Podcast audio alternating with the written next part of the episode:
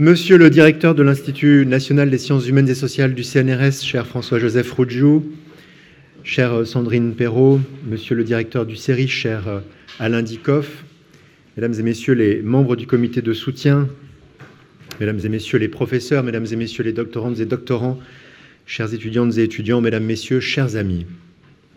Captif sans motif. C'est sans motif que Fariba Adelha et Roland Marshall, nos deux collègues et amis, tous deux chercheurs au Centre d'études internationales de Sciences Po, le CERI, sont scandaleusement emprisonnés en Iran depuis plus de sept mois. Cette situation est dramatique, cette situation est inique, cette situation est intolérable. Notre rencontre aujourd'hui leur est consacrée. Ce n'est pas un colloque comme les autres qui nous réunit, puisque les organisateurs de cette journée de débat et d'échange ont souhaité qu'elle soit ouverte au plus grand nombre et qu'elle puisse contribuer, à la hauteur de moyens certes modestes, mais de l'ardeur de celles et ceux qui l'ont portée, qu'elle puisse contribuer à la mobilisation en faveur de la libération de Fariba et de Roland, en sensibilisant aux questions très diverses, aux questions très complexes, aux questions multiples que soulève leur détention. Cette journée se propose de nourrir de manière plus large la réflexion sur les prisonniers et sur les otages d'un point de vue politique, d'un point de vue juridique, d'un point de vue éthique, mais aussi de réfléchir aux nombreux risques, aux nombreux périls qui pèsent sur le travail scientifique et aux mesures qu'il convient de prendre pour s'en prémunir. Comme vous le savez, Fariba Adelha et sa consoeur australienne Kylie Moore Gilbert, incarcérée comme elle dans la prison d'Evin, ont entamé le 24 décembre dernier une grève de la faim. Les dernières nouvelles que nous avons reçues de Fariba nous indiquent qu'elle est extrêmement affaiblie, mais qu'elle fait toujours front avec un courage et une dignité admirables, et que la remarquable pugnacité que lui connaissent ses amis n'est en rien entamée. Deux informations dont vous avez tous eu connaissance, je l'imagine, nous ont apporté ces dernières semaines de petites lueurs d'espoir. La première, c'est que, Fariba a été transférée dans l'aile des prisonnières de droit commun de la prison des Vignes après avoir subi une détention extrêmement rude dans l'aile tenue par les gardiens de la Révolution depuis le mois de juin. Et nous avons en outre appris début janvier que les autorités judiciaires iraniennes avaient levé l'accusation d'espionnage qui pesait sur elle, une accusation, vous le savez, passible de la peine de mort en Iran. Fariba demeure toutefois sous le coup de deux autres chefs d'inculpation, dont l'un l'expose à des peines pouvant aller jusqu'à cinq ans d'emprisonnement. Roland Marshall est quant à lui toujours emprisonné dans le quartier des Passes de la prison des Vignes. Il y partage une cellule avec un autre détenu. Il est accusé de collusion, je cite, en vue d'attenter à la sûreté nationale. Lui aussi est très affaibli. Nous avons toutefois été soulagés d'apprendre qu'il a pu recevoir une visite consulaire depuis longtemps attendue ce lundi.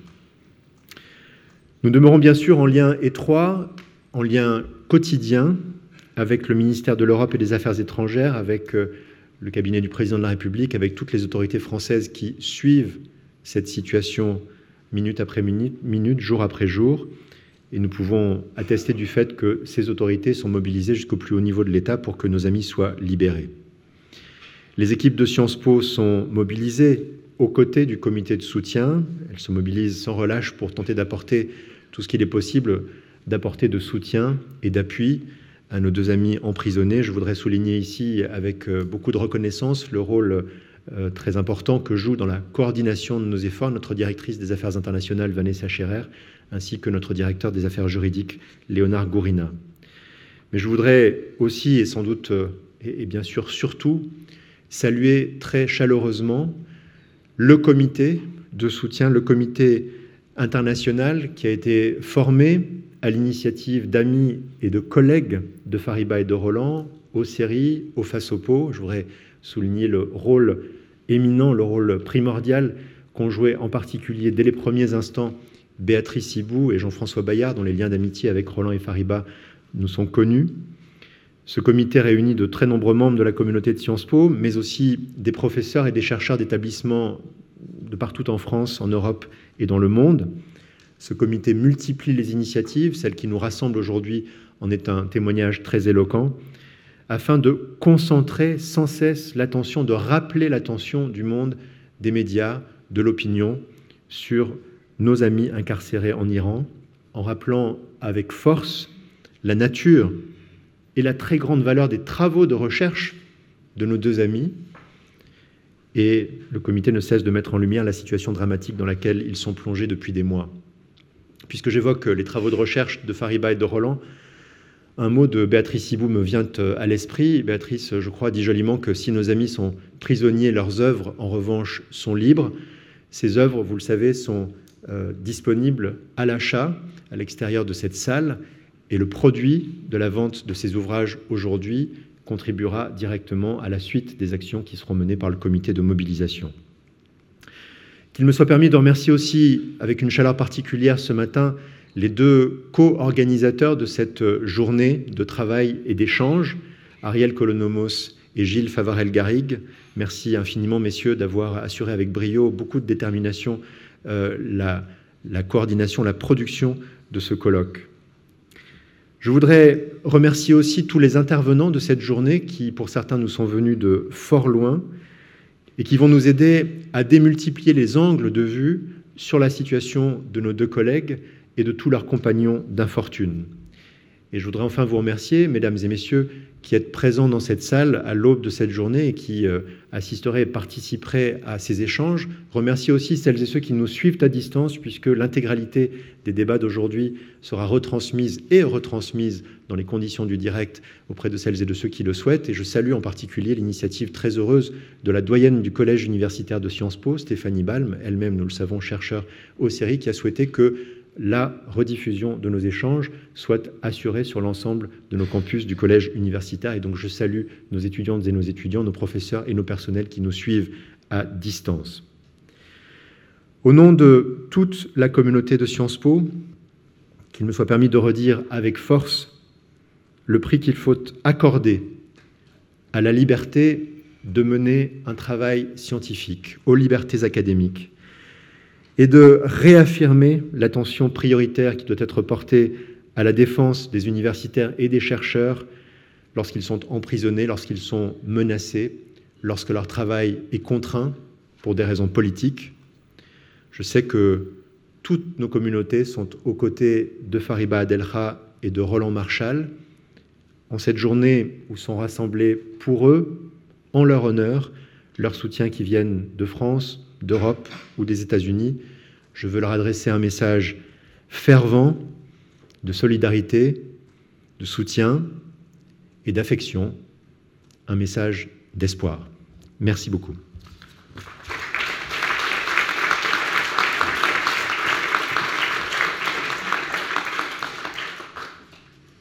Bien, je voudrais, euh, au, nom du, euh, CNRS, exprimer vraiment tous mes remerciements à, Frédéric Mion pour euh, pour son accueil, pour ses, euh, pour ses paroles, pour ses informations qu'il nous a euh, données. Je voudrais également euh, exprimer tous mes remerciements à, Sciences Po et au comité de soutien dont il a mentionné les, organisateurs pour l'organisation de ce, de ce colloque et pour nous avoir conviés.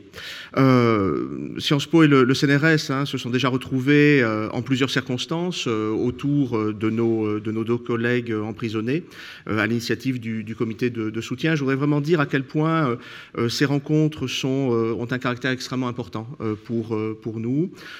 toutes les manifestations de, soutien sont, importantes parce qu'elles attirent en effet l'attention des politiques, l'attention des, médias.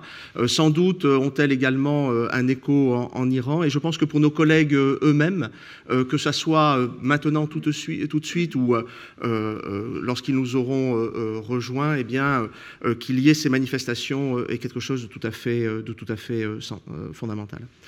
je crois aussi, je voudrais souligner le, caractère très, très original et extrêmement intelligent de la manifestation qui est organisée aujourd'hui. Je crois profondément que nous sommes à notre place dans ce colloque en tant que scientifiques. Nous réagissons en tant que scientifiques, en analysant, en exposant, en argumentant, en discutant.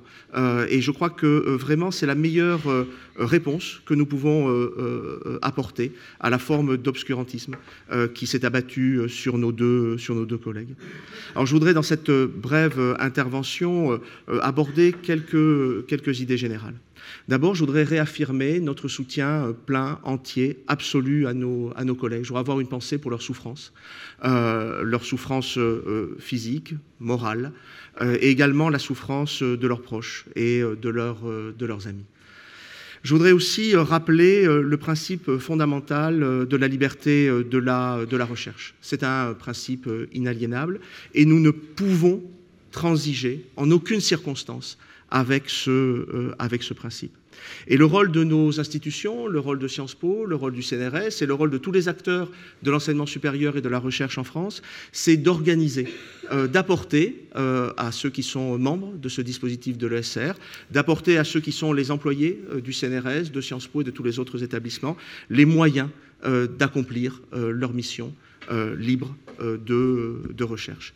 Et je voudrais souligner, c'est sans doute la, troisième idée clé que je voudrais développer devant vous, je voudrais souligner le fait que les employeurs, le CNRS, ont une responsabilité auprès euh, de, de leurs agents, de leur personnel, pour leur garantir qu'ils ont cette liberté de la, recherche.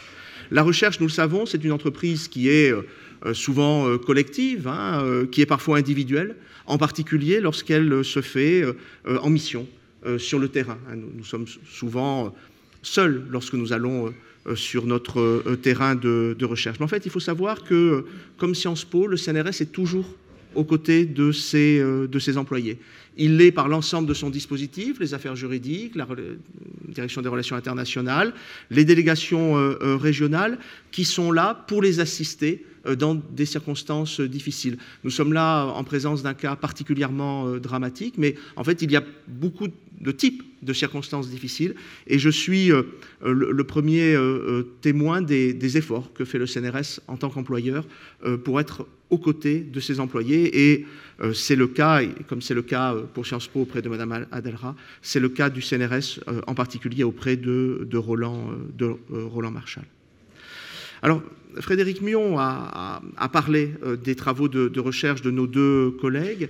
C'est vrai que je, connais moins bien euh, ceux de, Fariba Adelra, mais je voudrais euh, dire à quel point, pour nous, Roland Marshall nous apparaît à, beaucoup d'égards comme un, des modèles des chercheurs du, CNRS.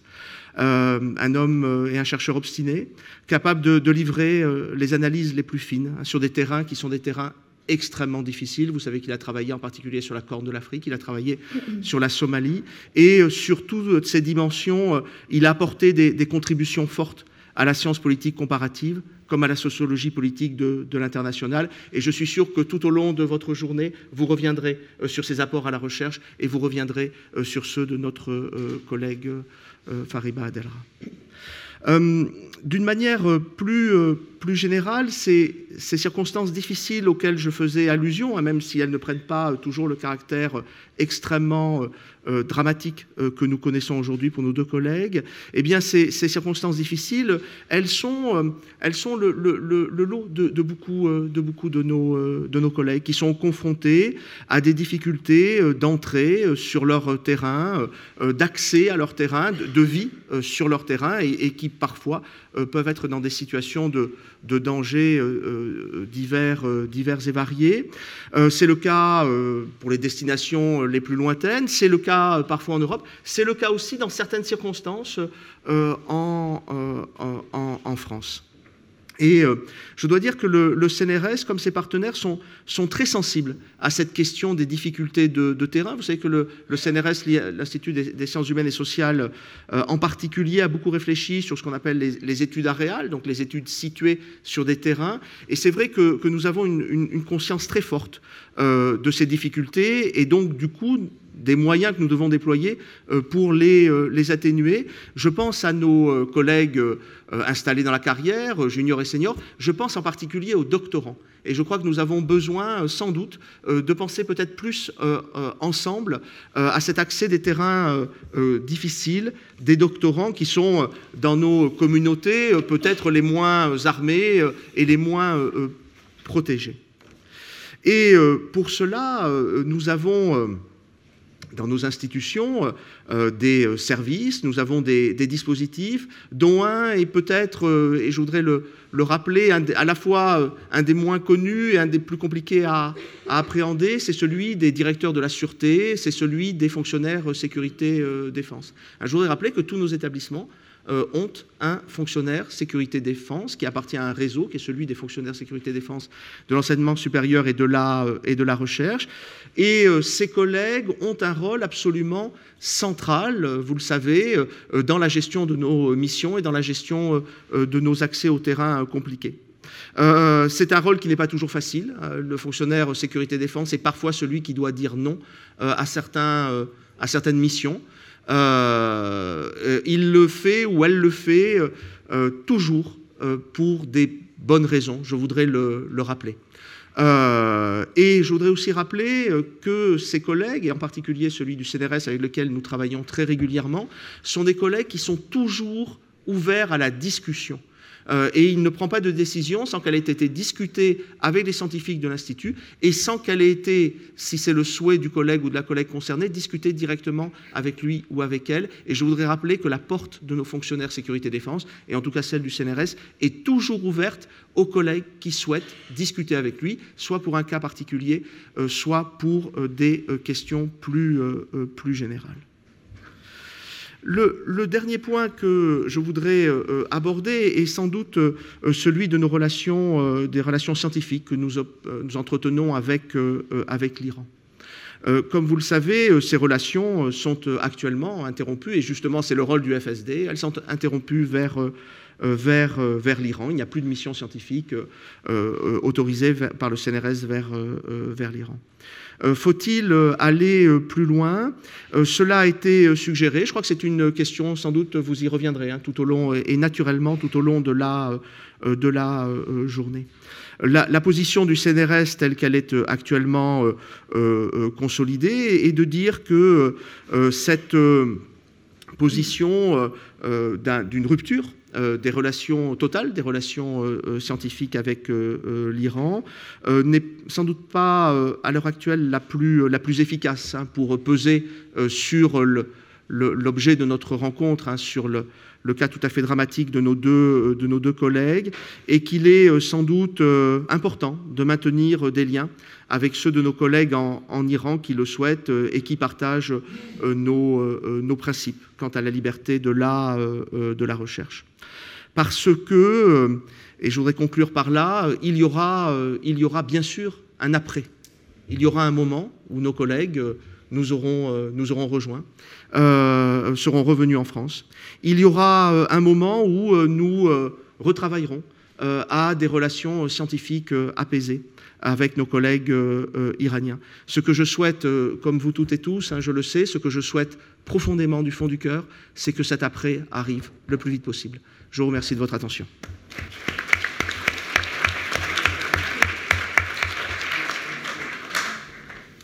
Euh, bonjour à toutes et à tous. Depuis euh, près de huit mois, euh, Fariba et Roland sont injustement détenus en Iran. Plus que ces mois, c'est le décompte des jours qui souligne encore davantage combien cette détention est longue. 241 jours aujourd'hui. Ça fait beaucoup de jours, ça fait beaucoup de nuits, ça fait déjà deux saisons, l'été, l'automne, l'hiver maintenant est bien entamé. Et tout cela souligne encore davantage euh, combien, en effet, cette incarcération euh, est interminable. C'est une épreuve difficile, pénible, au premier chef euh, pour eux évidemment, ballottés dans cette prison d'Evin en Iran. Pour leur famille, pour laquelle j'ai une pensée particulière aujourd'hui, leur famille, qu'elle soit en Iran ou qu'elle soit en France, pour les frères de Roland, pour sa mère.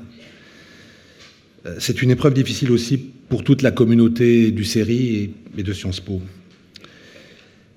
C'est aussi, faut-il le rappeler, une situation totalement inédite pour le centre que je dirige, euh, pour le CERI, qui n'avait, heureusement, jusqu'alors jamais connu une pareille épreuve. Nous sommes, euh, depuis maintenant de longs mois, suspendus aux nouvelles parcellaires, épisodiques, fragmentaires, que nous obtenons d'Iran. Ces nouvelles sont parfois plutôt bonnes. Lorsque nous apprenons que Roland a pu voir, comme ça a été le cas tout récemment, le consul de France, ou qu'il a pu voir son avocat, qu'il a pu aussi euh, lire un certain nombre d'ouvrages que nous lui envoyons par la valise diplomatique. Nouvelle aussi bonne pour Fariba lorsque nous apprenons qu'elle a pu voir sa famille ou également son avocat. Mais ces nouvelles ont aussi été, au cours des derniers mois, mauvaises, comme lorsque nous avons appris qu'ils avaient des problèmes de santé ou qu'ils se trouvaient à nouveau interrogés pour arracher on ne sait quels aveux. Il y a un peu plus d'un mois, euh, Fariba a entamé à la veille de Noël, Frédéric Millon l'a dit, une grève de la faim illimitée, conduite conjointement avec euh, l'universitaire australienne euh, Kylie Moore Gilbert, elle aussi incarcérée. C'est une action courageuse, preuve d'une détermination qui force notre admiration. Mais cette situation, et c'est normal, suscite aussi notre légitime inquiétude, tant elle met directement en jeu la vie de Fariba comme celle de sa co-détenue. Cette grève de la faim, euh, arme de protestation massive contre la violation flagrante des droits fondamentaux de nos amis, a débuté alors que Fariba s'était vu officiellement accusé d'atteinte à la sécurité nationale et de désinformation à l'encontre de la République islamique d'Iran, ainsi que d'espionnage, une accusation finalement abandonnée début janvier. Roland, lui, est accusé de collusion d'atteinte à la sécurité nationale. Ces chefs d'accusation, bien que fantaisistes, ne peuvent que nous inquiéter il laisse présager une phase judiciaire qui peut être lourde de danger. Il nous faut répéter ici, et c'est ce que nous allons faire toute la journée, et nous l'avons déjà fait dans les mois écoulés, et nous le ferons encore dans les mois qui viennent, il nous faut répéter encore et toujours que nos collègues n'ont fait qu'agir dans le cadre de leurs activités scientifiques et rien d'autre. Ils ne sont pas détenus dans les prisons iraniennes pour ce qu'ils sont supposés avoir fait, mais pour ce qu'ils sont.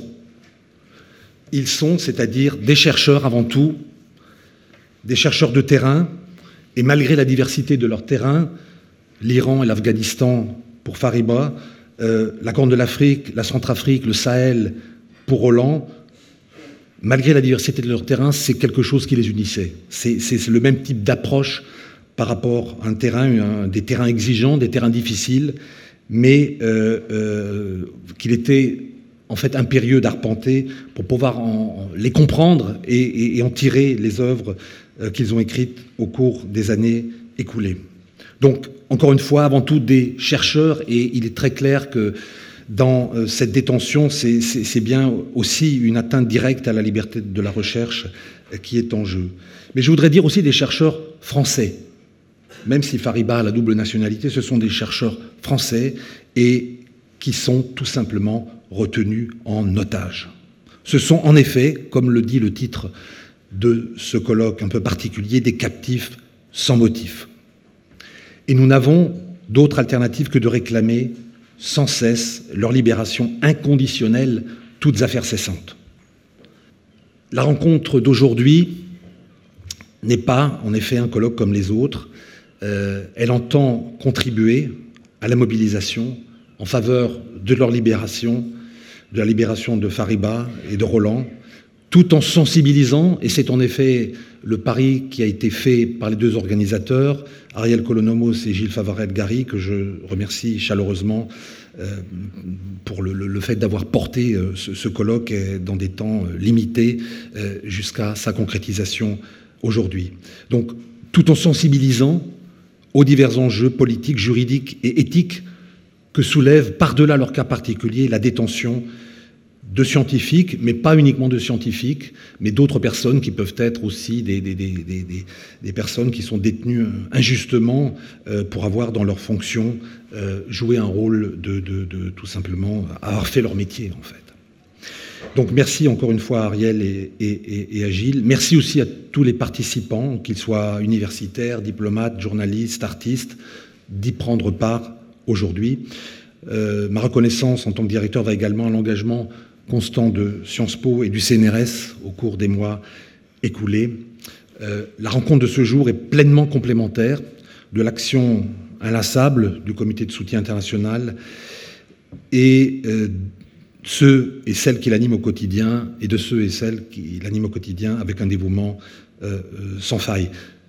Cette mobilisation tous azimuts doit se poursuivre sans relâche jusqu'à la libération de nos amis, car comme j'ai eu l'occasion de le dire euh, euh, dans les vœux euh, électroniques que j'ai envoyés aux collègues du CERI et que je répète ici à l'ensemble de l'assistance, le CERI ne sera pas pleinement lui-même tant que nos deux amis ne seront pas revenus parmi nous, avec nous.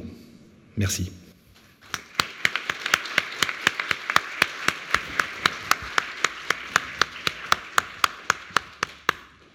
Euh, bonjour, je vais, me joindre aux remerciements qui ont été faits déjà à, Gilles Favarel-Garrigue et à Ariel Colonomos pour l'organisation de, ce colloque. Donc un, grand merci euh, pour participer euh, si activement et avec une si belle journée à, cette mobilisation pour la libération de, Roland et Fariba.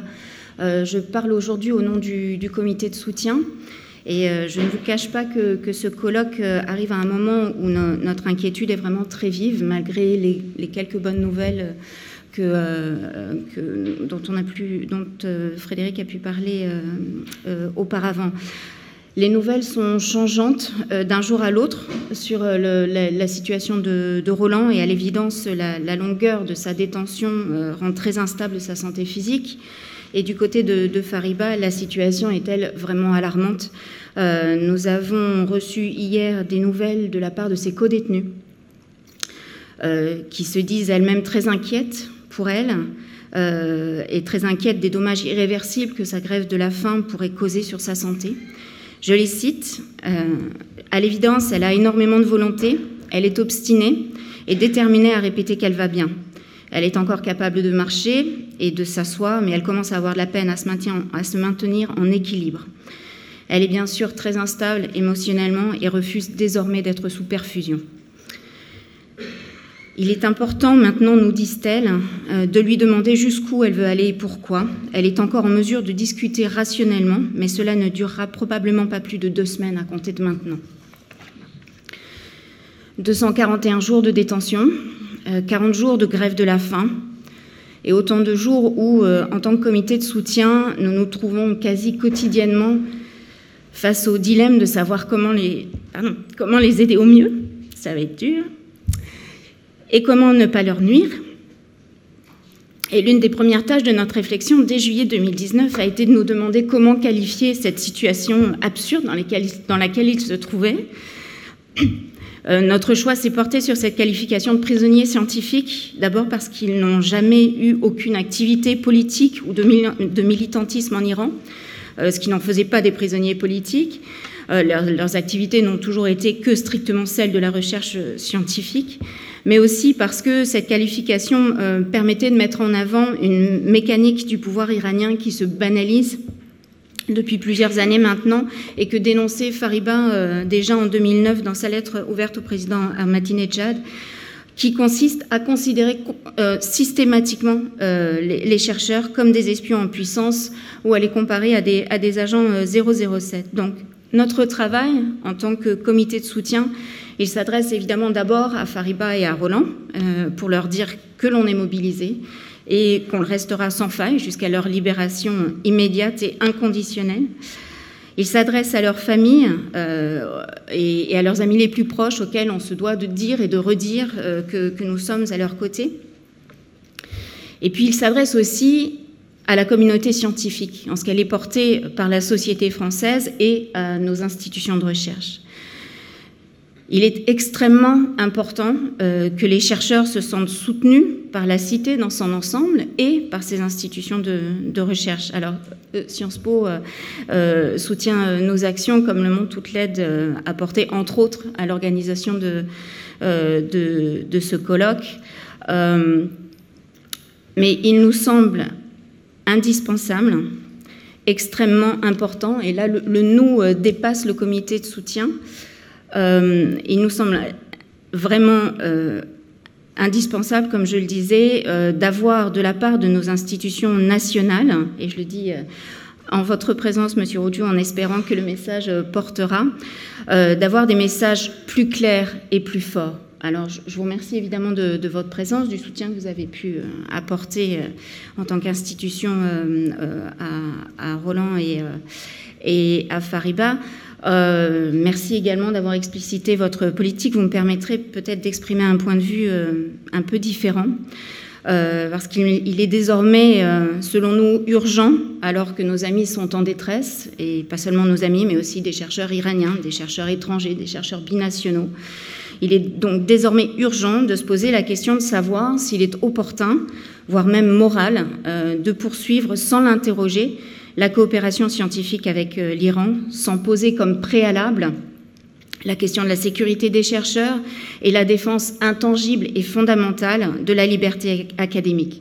Alors je vous entends très bien quand vous dites que, le, CNRS n'est pas favorable à une rupture euh, de, cette coopération scientifique. Nous partageons euh, en cela le, même point de vue.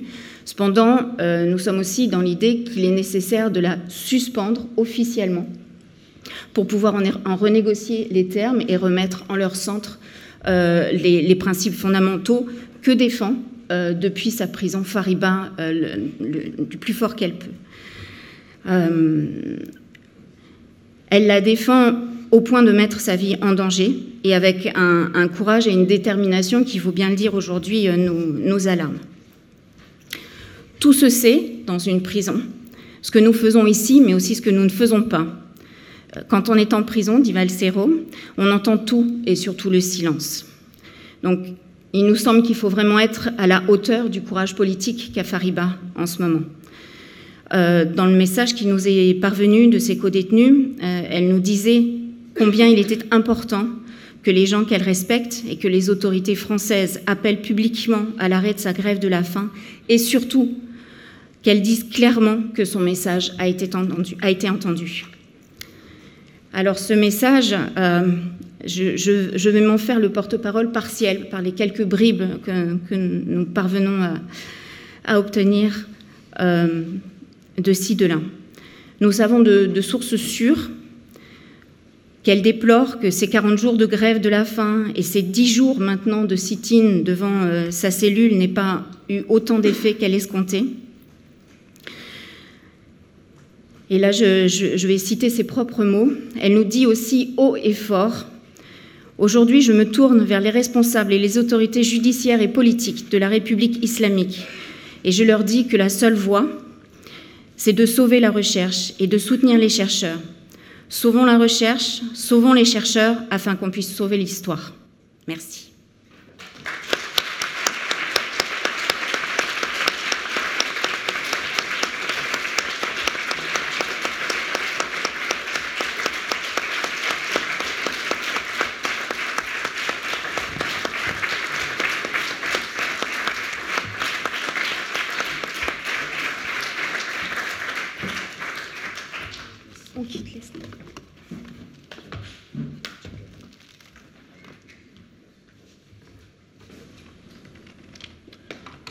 Je pense que Jean-Pierre Filu va nous rejoindre. Il était là à l'instant de toute façon. Euh, je vais euh, prendre la parole tout de suite. Le voici. Bonjour Jean-Pierre. Sans se presser, il n'y a pas de pas d'urgence.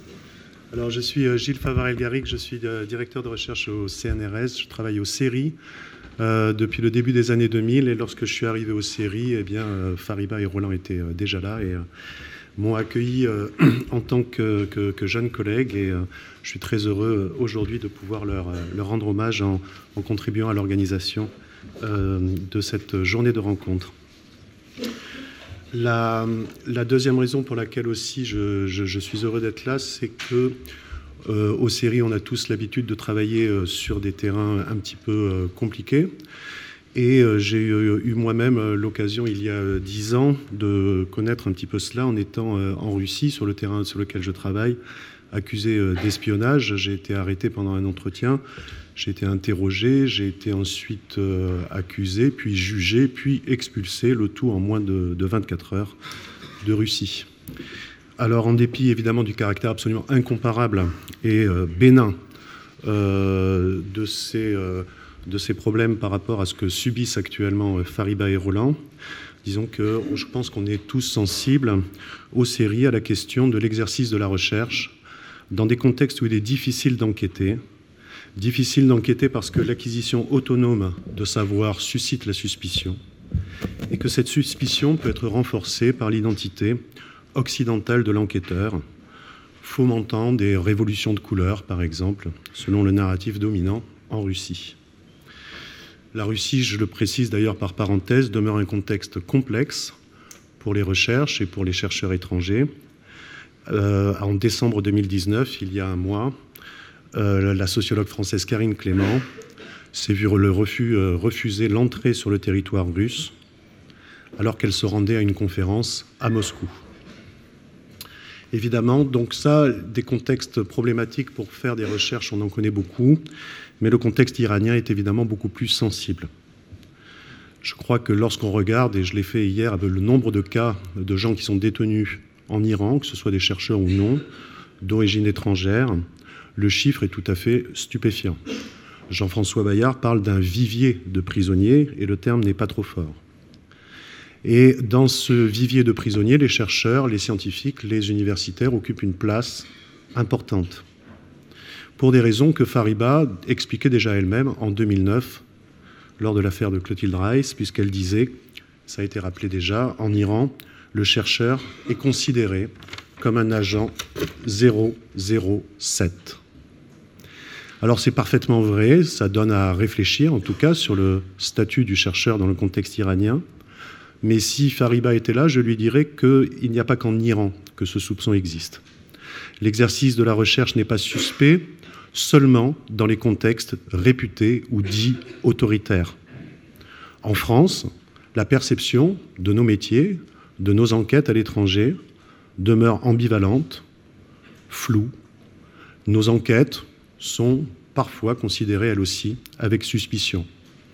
Il suffit pour s'en convaincre de regarder les commentaires qui accompagnent la publication d'articles sur Fariba et Roland dans la presse française depuis juin 2019. À force de chercher, ils l'ont bien mérité. Mais qu'allait-il donc chercher en Iran? Avant que tombe la sentence implacable, sempiternelle, Bureau des légendes, saison 4 Lire ces commentaires est à la fois éprouvant et démoralisant, mais au lieu d'en rire ou d'en pleurer, je pense qu'il faut les prendre au sérieux. Je pense qu'il faut les prendre comme l'indice du fait que nos métiers souffrent d'un déficit manifeste de reconnaissance. Et je pense que un des objectifs de cette journée, puis peut-être d'autres événements qui pourraient suivre ensuite, serait de considérer qu'il y a un effort pédagogique qui s'impose, sans doute, sur ce point, pour faire comprendre aux gens ce que nous faisons sur ces terrains étrangers. Alors à partir de ce constat, le premier panel que, que, vous allez maintenant écouter entend poser deux séries de questions. La première série de questions est la suivante. Le prisonnier scientifique constitue-t-il un nouveau type de prisonnier par rapport à des figures plus classiques, telles que le prisonnier politique d'une part, le journaliste qui lui d'ailleurs aussi fait des enquêtes, et l'humanitaire pris en otage d'autre part? Leur arrestation et détention constituent-elles des pratiques fréquentes? En quoi les prisonniers scientifiques intéressent-ils leurs ravisseurs et constituent-ils des otages? Peut-on employer le terme d'otage à leur propos? Et à quelles conditions? La deuxième série de questions abordées dans ce panel est la suivante. En quoi ces prisonniers suscitent-ils des réponses, des initiatives institutionnelles pour les protéger? Des initiatives institutionnelles particulières pour les protéger? Quelles sont les normes en vigueur et quels sont les débats pour les faire évoluer? Quels sont les dispositifs existants pour défendre les libertés académiques, que ce soit au niveau national, européen, international, que ce soit des dispositifs gouvernementaux, hybrides ou non gouvernementaux? C'est à ces questions qu'on va essayer de répondre dans ce premier panel, avec donc trois intervenants que je suis très heureux d'accueillir, et un changement d'ordre par rapport à ce qui était marqué sur le programme. On va commencer avec l'intervention de Jean-Pierre Filu, professeur en histoire du Moyen-Orient contemporain à Sciences Po et auteur de nombreux ouvrages sur le monde arabo-musulman. On continuera avec John Crowley à ma gauche, qui est euh, chef de section pour la recherche, la politique et la prospective à l'UNESCO, qui est également sociologue et également notre ancien collègue du CERI, qui euh, connaît bien également euh, Fariba et Roland.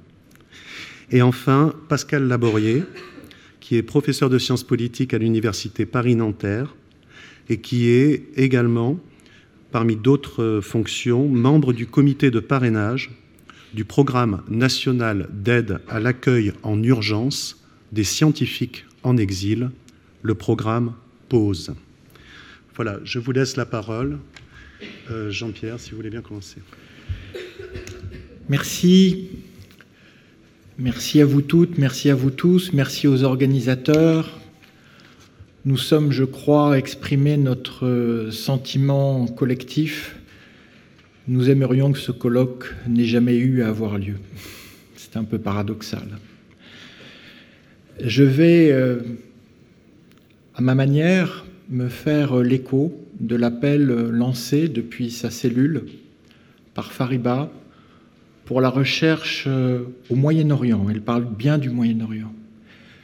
Parce que ce Moyen-Orient, on a évoqué euh, juste euh, précédemment les difficultés de différents terrains, mais les périls qu'encourent désormais les chercheurs au Moyen-Orient sont sans Euh, l'historien doit rappeler que tout a un début.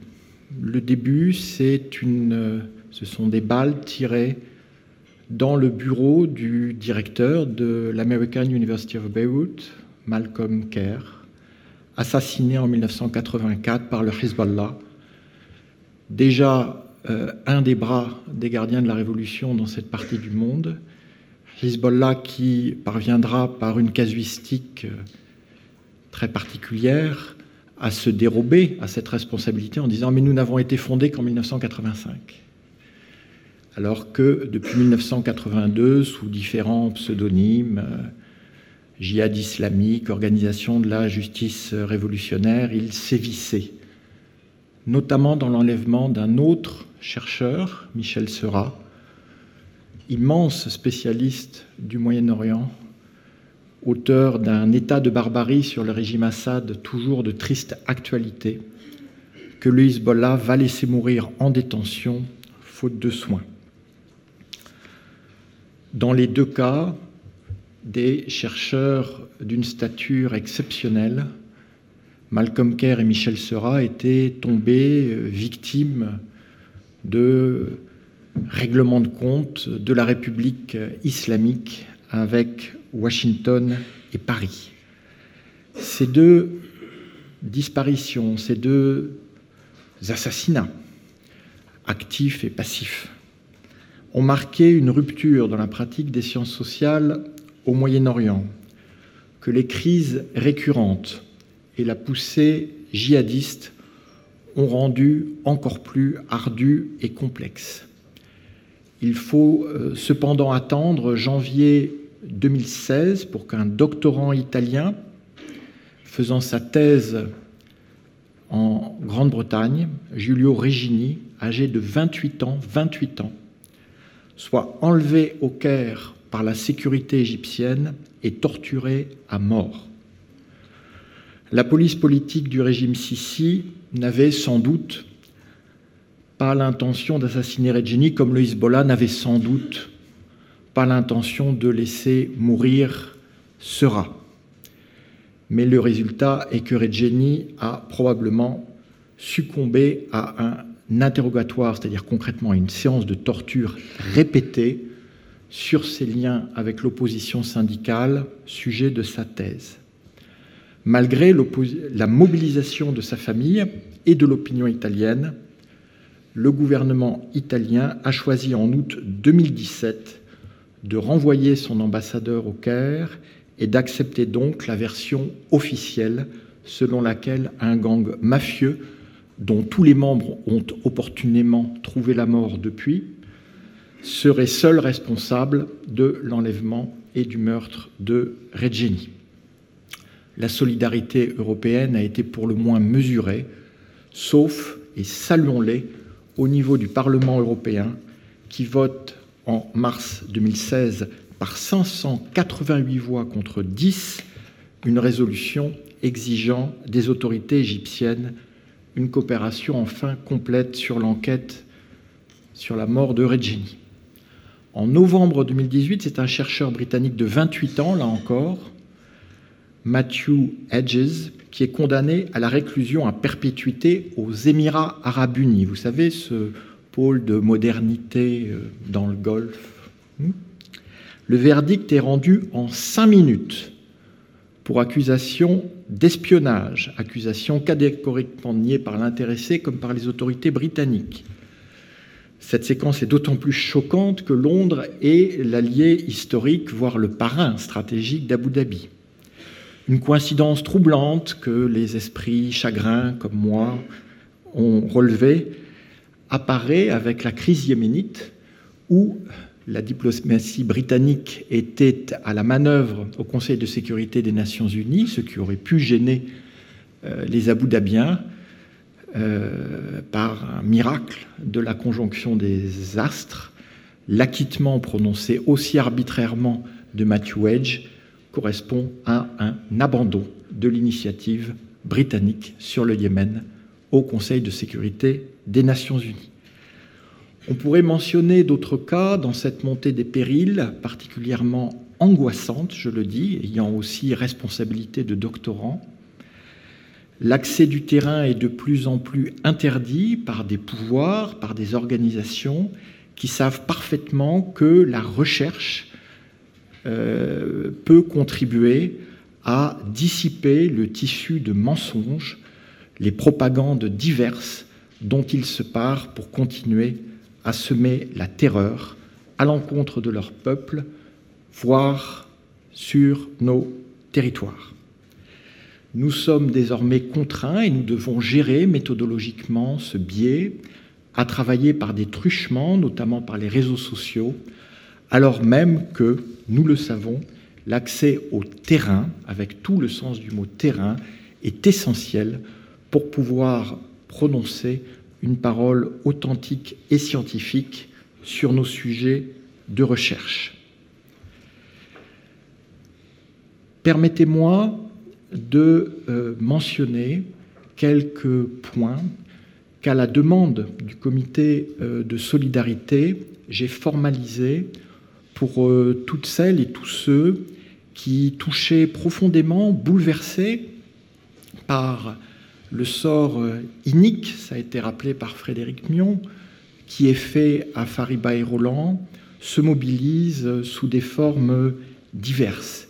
Il se trouve que euh, depuis 35 ans, il y a 35 ans, j'étais délégué de la Fédération internationale des droits de l'homme au Liban. J'ai eu à accompagner différentes formes de détention. Et euh, je voulais partager avec vous ces remarques euh, très modestes, empiriques, que je livre au débat général. D'abord, on doit toujours essayer de comprendre ce qui motive les géoliers. Dans le cas de Fariba et Roland, il n'y a maintenant aucun doute. Les gardiens de la Révolution ont décidé de les incarcérer de manière opportuniste pour effectivement essayer d'étoffer ce vivier euh, de euh, gages humains qu'ils détiennent désormais dans leur prison. Ils ne savaient pas alors, ils ne savent peut-être pas toujours, quelle contrepartie demander en, pour leur libération. Il convient donc, et ça a été rappelé, je crois que ce terme est fondamental, que nous martelions le caractère inconditionnel de notre exigence de libération, pour des raisons de principe, mais aussi pour ne pas prolonger indéfiniment cette détention inique. Toute posture contraire ferait, dans un langage trivial, monter les enchères avant même qu'elles ne soient ouvertes. Deuxième point, et je suis convaincu que c'est notre priorité commune, il faut toujours garder, surtout dans ces moments d'affaiblissement qui ont été décrits avec émotion mais pertinence par Sandrine Perrault, l'impératif de préserver l'énergie morale de nos amis et collègues détenus. Cela implique dans le cas présent qu'il nous faut protéger coûte que coûte le canal de communication avec eux et dès lors s'interdire toute initiative qui pourrait le compromettre. Cela signifie aussi que quel que soit l'impact plus ou moins limité de nos actions de solidarité, elles ont une valeur inestimable pour nos deux amis, même s'ils n'en perçoivent que des échos assourdis. Il est enfin plus efficace une fois acquis, et c'est le cas, l'engagement du président de la République et de la puissance publique, de laisser à celle-ci ses prérogatives régaliennes et de nous mobiliser, nous chercheurs, clairement de manière citoyenne et professionnelle. Si négociation il y a un jour, elle ne passera par aucun d'entre nous, et c'est très bien ainsi. Et le moins nous en saurons, mieux cela vaudra pour Fariba et Roland. En revanche, plus nous ferons communauté, c'est-à-dire plus nous apparaîtrons effectivement comme un groupe solidaire des deux détenus, plus notre parole portera, y compris auprès des décideurs iraniens. C'est pourquoi, en contrepoint de l'exigence d'une libération inconditionnelle, l'exigence d'une suspension de la coopération académique de type institutionnel entre la France et l'Iran aurait dû être réitérée avec force, sauf à tolérer l'intolérable, c'est-à-dire la détention arbitraire de nos deux collègues. Or, chers amis, je me dois de constater notre échec collectif à faire communauté sur ce point crucial et à démontrer ainsi effectivement notre solidarité avec Fariba et Roland. J'entends bien les objections qui ont été faites, j'en ai lu beaucoup, j'en ai discuté euh, longuement.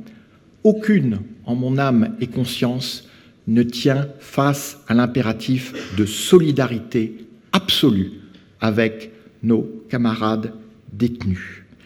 Il aurait suffi, le génie français est assez fécond, que nous édictions une règle générale pour la sortir de toute une série de dérogations.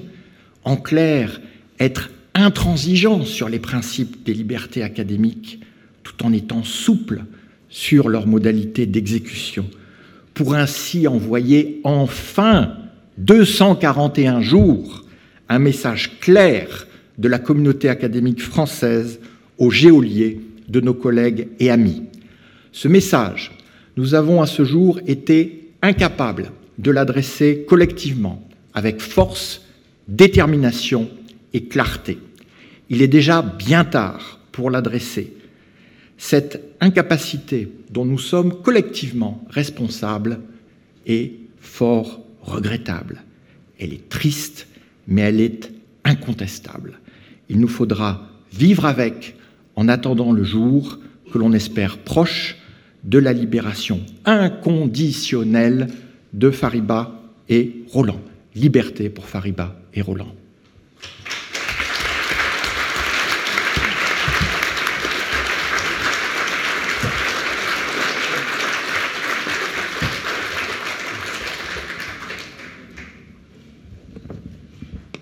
Merci beaucoup. Merci à Gilles et à Ariel de m'avoir euh, convié à participer à cette table ronde. Euh, merci à Gilles, dans un mercato disciplinaire impromptu, de m'avoir transféré de la science politique, ma discipline, vers la sociologie. Le montant du transfert n'a pas été euh, révélé, comme on dit en matière sportive. Mais il serait totalement incongru que j'exprime le moindre plaisir de me retrouver ici devant tant de visages qui me sont connus, tant il est vrai dans ce contexte que les seuls visages qui comptent sont ceux qui ne sont pas devant moi, mais derrière moi à l'écran. Vous comprendrez, du fait de mes fonctions, que je ne peux pas dire quoi que ce soit de plus sur le cas particulier qui nous occupe ici. Euh, j'espère néanmoins qu'un certain nombre d'observations plus générales sur le statut euh, du travailleur scientifique, du chercheur, euh, au regard d'instruments internationaux, de pratiques et de normes qui existent, pourront vous intéresser et peut-être euh, favoriser le pont que Gilles Ariel cherchent à établir ici entre des considérations spécifiques euh, et des réflexions plus générales. Au cas où je maîtriserai mal le temps, ce qui arrive fréquemment, euh, je vais nommer les trois points dont je vais discuter, comme ça vous les aurez au moins entendus. Tout d'abord, quelques remarques sur le caractère relativement limité de la protection qu'offrent les instruments, les procédures, les pratiques euh, internationales, notamment intergouvernementales euh, pour les travailleurs scientifiques. Euh, néanmoins, deuxième point, quelques remarques sur des textes qui existent, qui méritent commentaires avec leurs limites et qui peuvent parfois offrir des points d'appui pour des actions à travers des institutions et des normes qui existent déjà. Et enfin, quelques remarques sur des évolutions récentes, des débats en cours, y compris au sein d'instances multilatérales comme l'UNESCO, qui ne vont pas forcément dans le bon sens du point de vue du type de réflexion générale sur la science comme métier, comme, euh, y compris comme emploi. Euh, le, cas du CNRS euh, a été clairement rappelé à cet égard. Le CNRS est aussi un employeur et les chercheurs sont aussi des salariés que l'on pourrait souhaiter pour assurer une protection efficace de la pratique scientifique.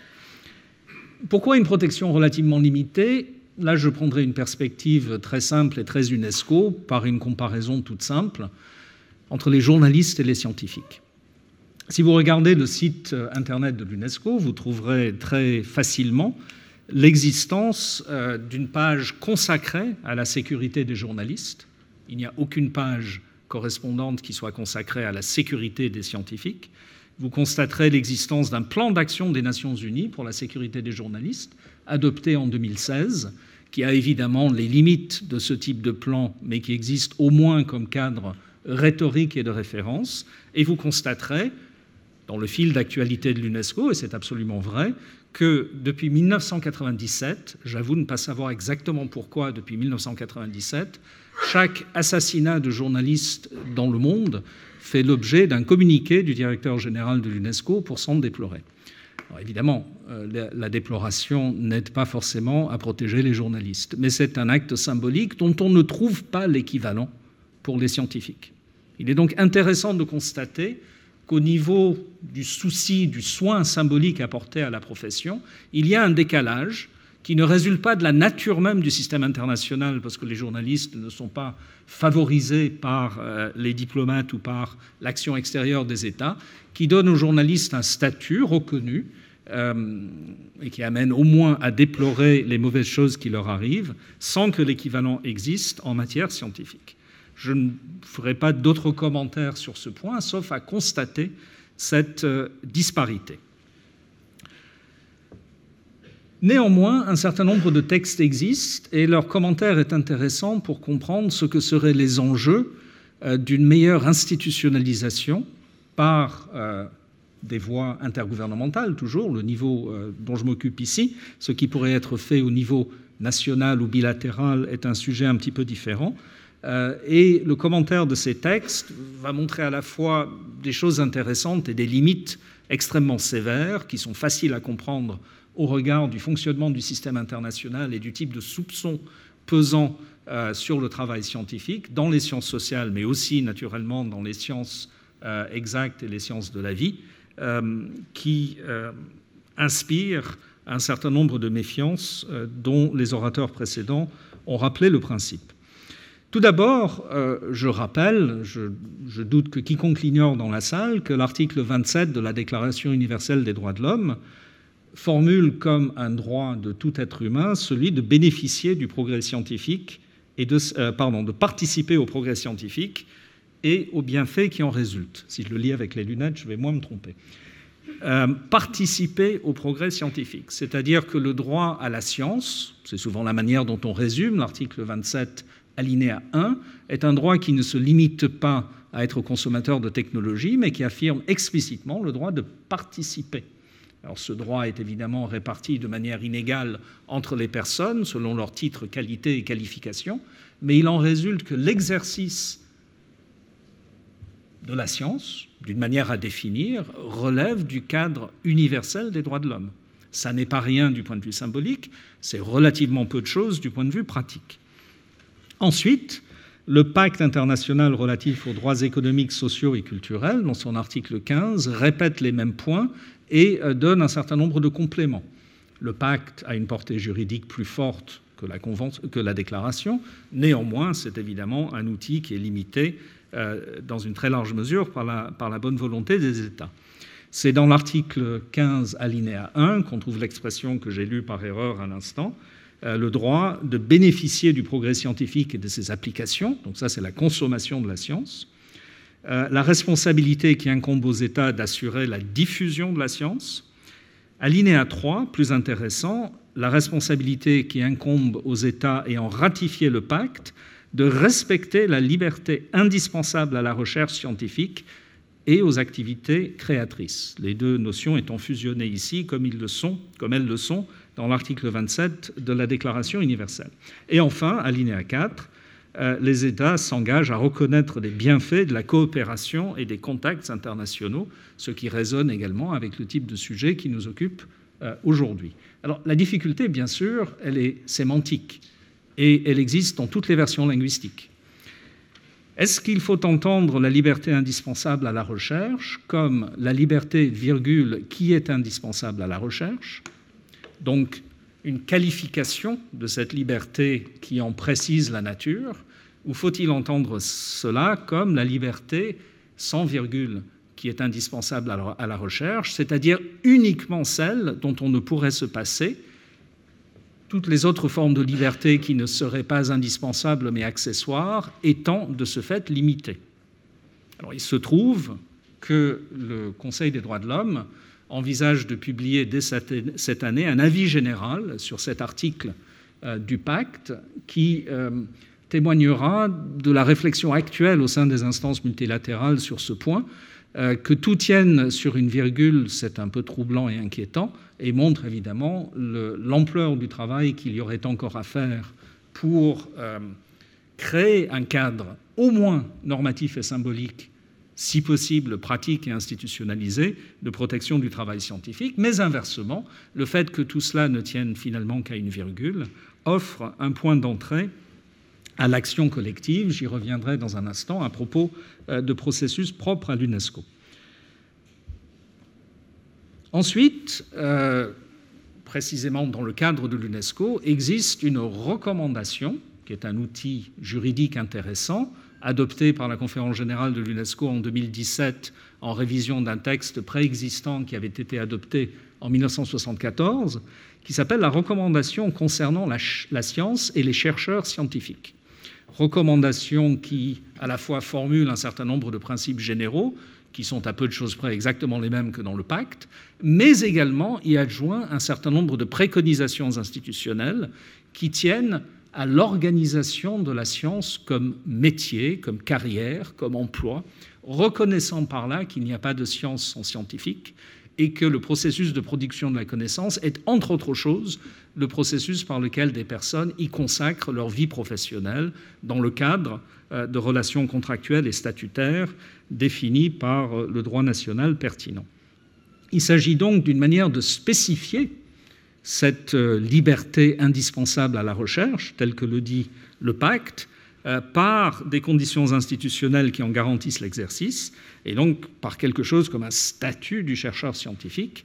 Le problème étant bien sûr, au titre de cette virgule ambiguë par son absence ou par sa présence que je signalais tout à l'heure, que cette spécification présente des avantages, mais aussi des inconvénients.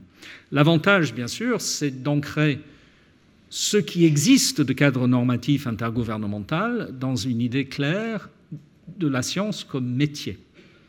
Ça n'est pas juste une coquetterie, un passe-temps ou un loisir. C'est quelque chose qui engage la vie professionnelle des gens et qui s'inscrit dans des institutions qui offrent un cadre collectif à cet exercice, y compris strictement individuel, du métier scientifique. Ça, a priori, c'est plutôt positif, surtout que ce ne sont pas les questions qui nous occupent ici aujourd'hui, mais que la question de la qualité de l'emploi scientifique se pose également selon d'autres axes euh, qui ne sont pas sans importance dans le débat public actuel. L'inconvénient, en revanche, je ne vais pas vous commenter en détail le texte de la recommandation, qui est un peu long et ardu, euh, mais vous trouverez ça sur le site internet, bien sûr, euh, c'est que l'esprit dans lequel est spécifiée la liberté indispensable à la recherche est clairement l'esprit grammaticalement limitatif définition de la liberté en ce qu'elle serait indispensable, ce qui veut dire qu'un certain nombre de formes de liberté revendiquées ne sont pas reconnues comme telles. Et bien sûr, au-delà du fait que les États ne respectent pas forcément leurs engagements internationaux, c'est un autre sujet, même pour autant que chaque État respecterait scrupuleusement les engagements qu'il a pris dans le cadre intergouvernemental de l'UNESCO, ce cadre serait relativement limité pour ce qui est de la protection concrète euh, du travail du chercheur. En particulier, ce qui apparaît clairement dans le texte, c'est une liberté indispensable qui se limite finalement à trois choses. À la liberté intellectuelle, tout d'abord, c'est-à-dire à, l'absence de pensée obligatoire auxquelles les scientifiques doivent souscrire, c'est un peu la moindre des choses, pourrait-on dire. La liberté d'expression, de manière assez peu limitative, notamment le droit de publier les résultats de ses travaux. Ça n'est pas rien, ça n'est pas forcément respecté en pratique, tant s'en faut, mais euh, ça existe au moins dans le texte.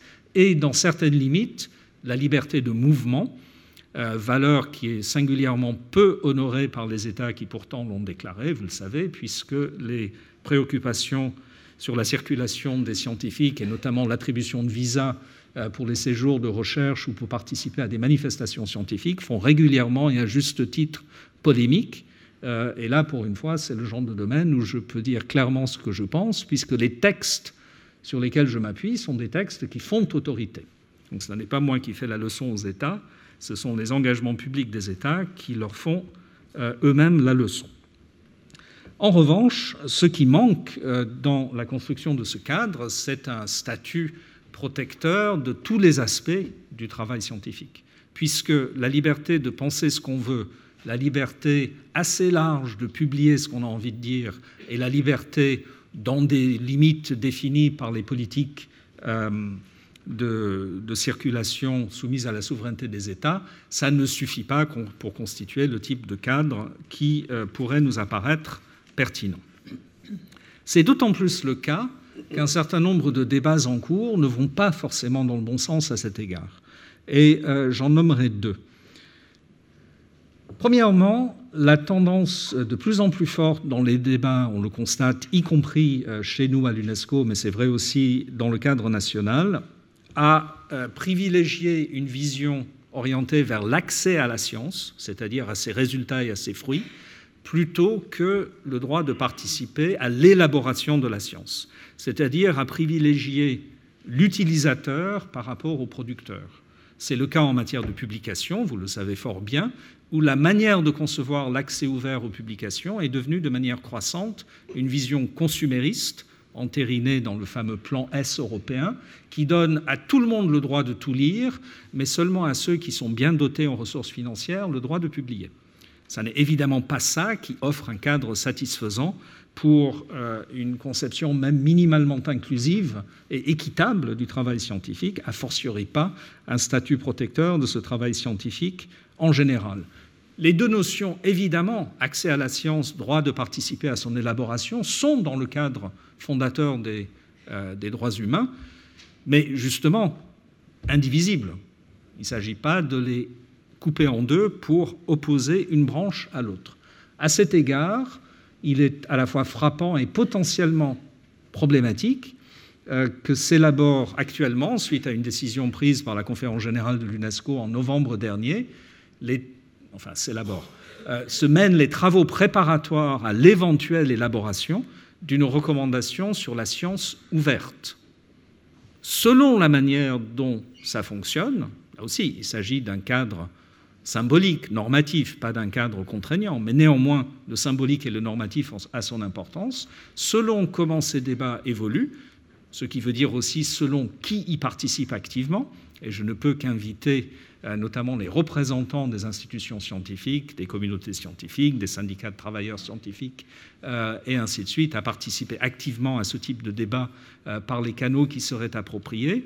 On peut aller soit dans le sens encore renforcé d'une vision de la science orientée vers l'innovation pour la croissance économique où le droit de consommer les fruits de la science serait prioritaire par rapport aux droits attachés à la participation active à l'élaboration de la science, ou alors l'inverse. La différence symbolique n'est pas mince, et les deux minutes qui me restent vont m'obliger à être extrêmement concis. Euh, j'ai oublié un point important. Dans euh, le cadre de l'UNESCO, une recommandation est un instrument juridique d'un type un peu particulier qui engage les États, tous ceux qui l'ont adopté, sans procédure de ratification nécessaire, à faire rapport périodique à la conférence générale de l'UNESCO sur les actions nationales entreprises pour donner suite à la recommandation. La, la procédure de suivi statutaire de la recommandation adoptée en 2017 aura lieu en 2021 les États devront faire rapport. L'année 2020 est donc l'année parfaite pour que les communautés scientifiques, pour autant qu'elles le souhaitent et qu'elles le trouvent pertinent, agissent pour influencer la manière dont chaque État fera rapport. Si personne ne fait rien, nous recevrons des ministères des Affaires étrangères un petit formulaire avec des cases cochées euh, qui aura été fait en 10 minutes par un fonctionnaire subalterne qui en aura été chargé parce qu'il a fait une bêtise sur un autre dossier. Si ce rapport se fonde sur un véritable débat national, y compris sur les questions de sécurité du travail scientifique qui nous occupent aujourd'hui, alors il est possible que ces rapports rendent compte de questions vraiment importantes, peut-être soulèvent des enjeux importants. Je pourrais vous en dire plus euh, tout à l'heure dans la discussion à la pause ou en aparté euh, sur les modalités de l'éventuelle contribution à ce processus. Le deuxième axe euh, qui peut être sujet d'inquiétude quand on regarde les textes tels qu'ils émergent aujourd'hui, c'est l'accent croissant sur la responsabilité des chercheurs, non pas comme une conséquence de leur liberté, mais comme un cadre qui vient limiter celle-ci, y compris pour de bonnes raisons, en matière d'utilisation militaire euh, des recherches scientifiques, en matière de dérapage possible de la biotechnologie ou de l'intelligence artificielle.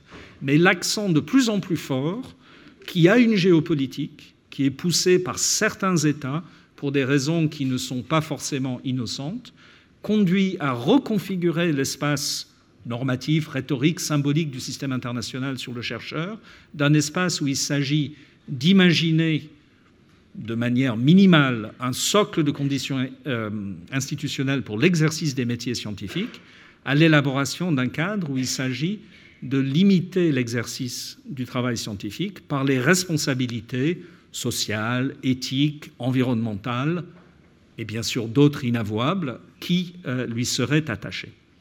De ce point de vue-là, il me semble, et finalement c'est un écho à ce que disait Jean-Pierre Filius sous, un, autre axe, euh, sur un sujet beaucoup plus général, que la mobilisation des communautés scientifiques autour de la défense de la science n'est peut-être pas à la hauteur des enjeux tels qu'on les voit émerger dans le système international. C'est avec cela que je terminerai. Merci.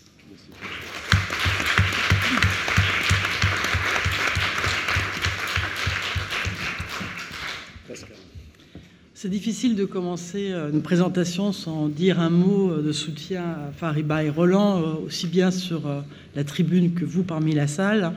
Je voudrais juste évoquer un souvenir euh, lié à Fariba qui me semble d'actualité. J'avais rencontré il y a près de 25 ans, j'étais en train de finir ma thèse aux séries, euh, elle venait de soutenir sa thèse. on s'était rencontrés dans le cadre d'un concours concurrentiel de recrutement. Et le souvenir le plus précis que j'ai de ce moment de rencontre, c'est tout de suite la solidarité, le geste d'amitié et pas du tout l'esprit de concurrence.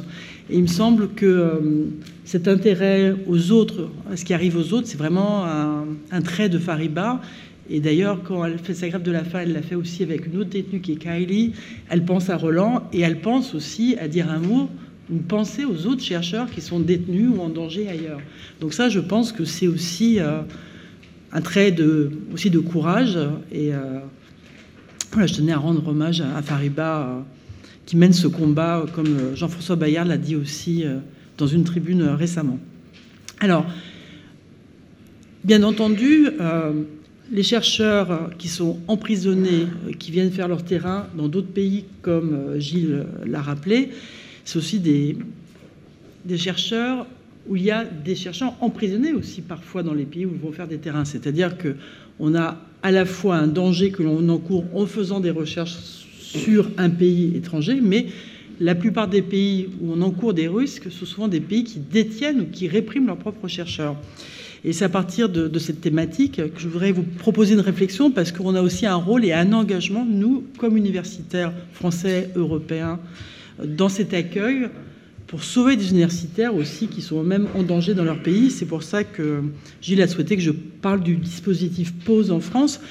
Mais avant, j'aimerais qu'on revienne ensemble sur cette question euh, de l'envers de la liberté académique, finalement, euh, d'être un chercheur euh, à risque, en risque, en anglais on dit scholar at risk, et des manières de réagir et d'aider les chercheurs dans cette situation.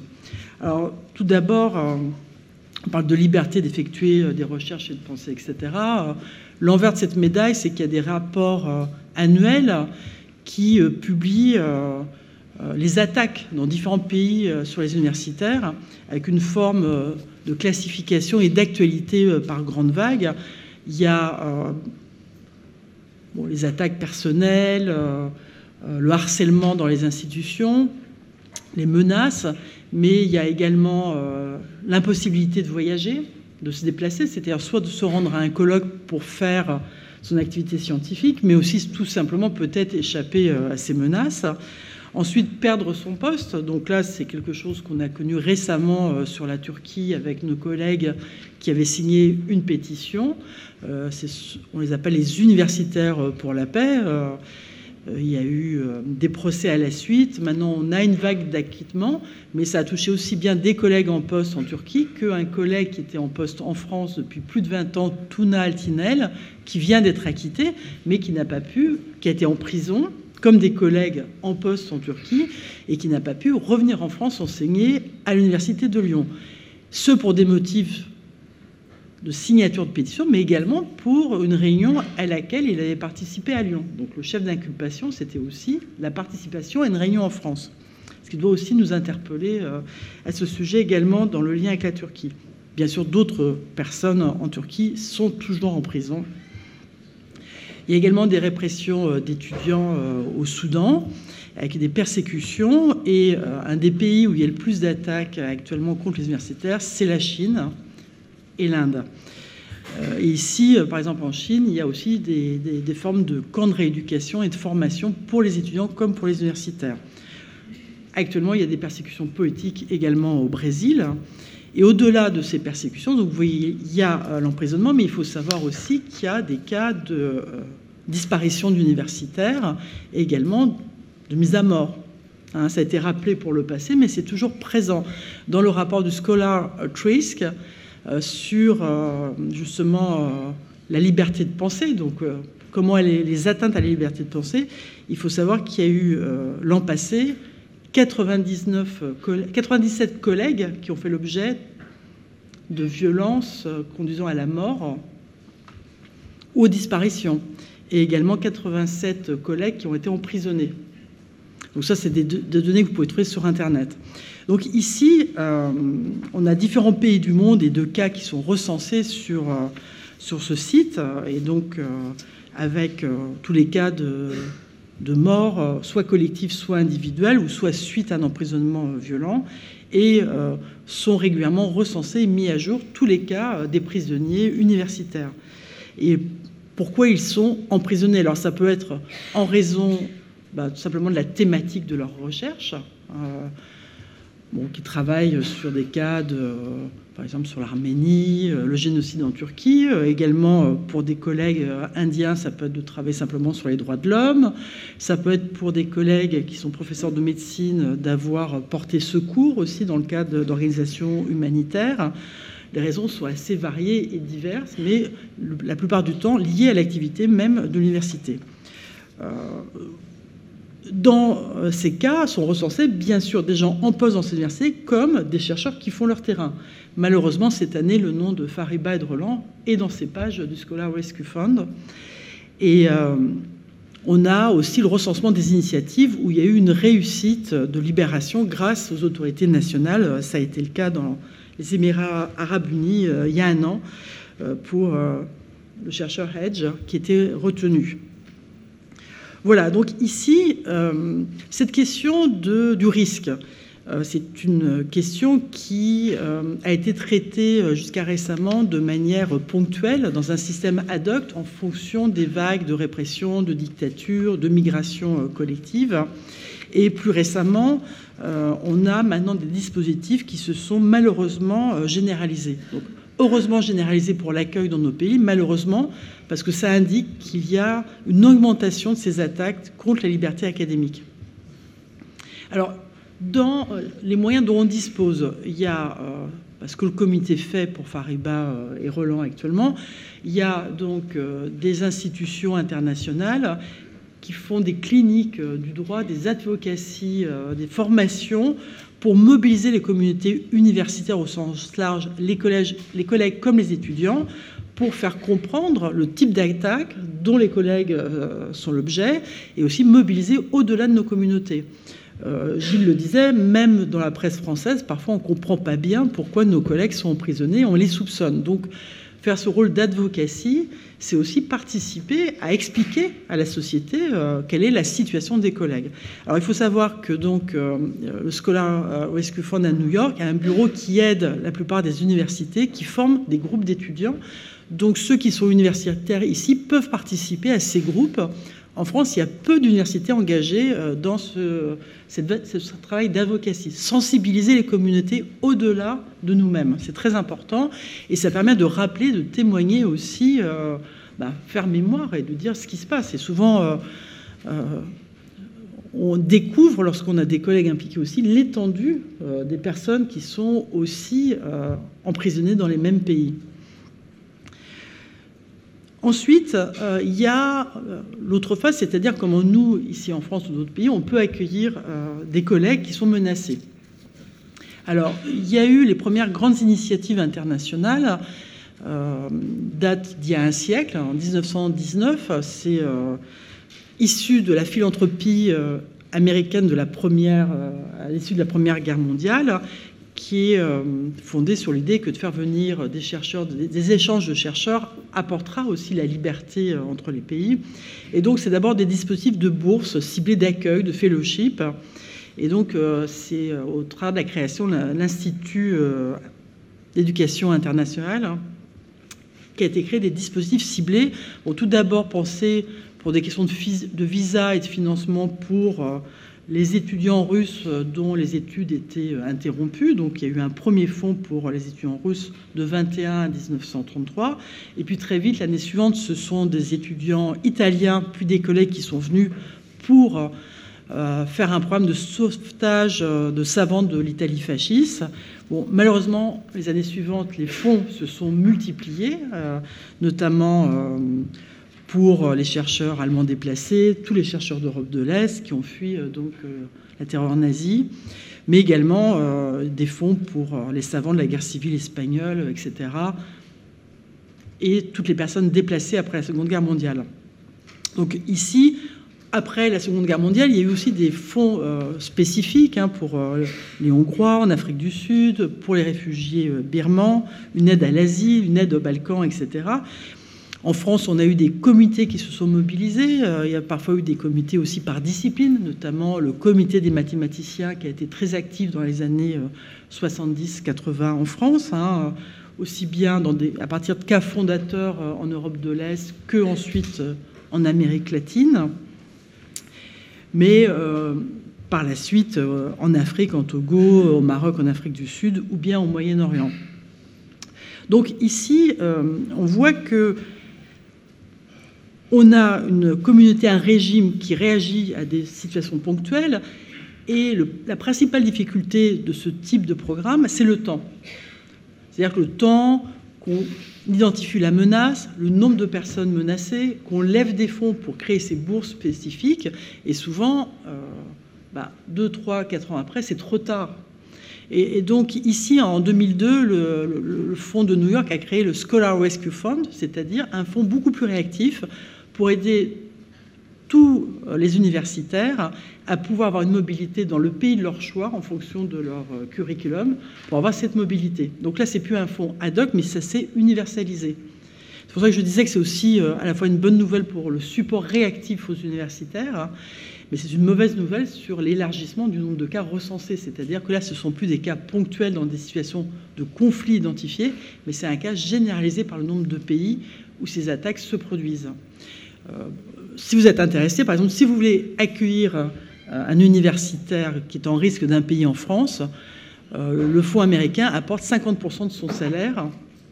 Et votre institution, votre université doit apporter le reste.